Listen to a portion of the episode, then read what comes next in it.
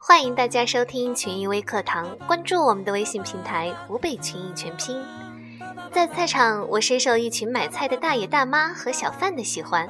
我从不问价，也从不讨价还价，经常找回的零钱也不要，算是中国式的消费。他们因此对我也特别的厚道。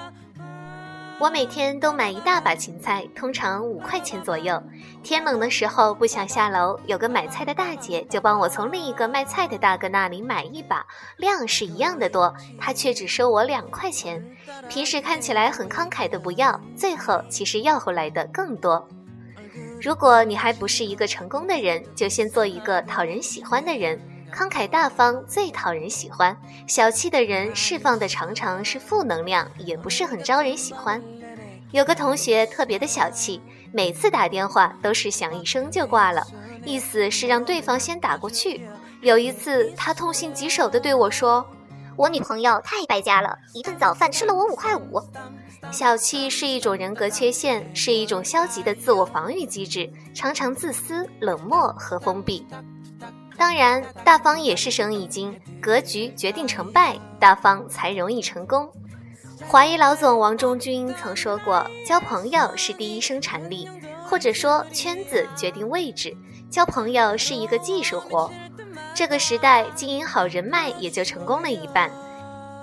给予是最好的沟通，这是泰国的一则公益广告。对恩惠最好的回馈方式，便是将助人之心传递下去。”有个穷人去问佛：“我为什么这么穷？”佛说：“你没有学会给予。”穷人说：“我一无所有，又该如何给予呢？”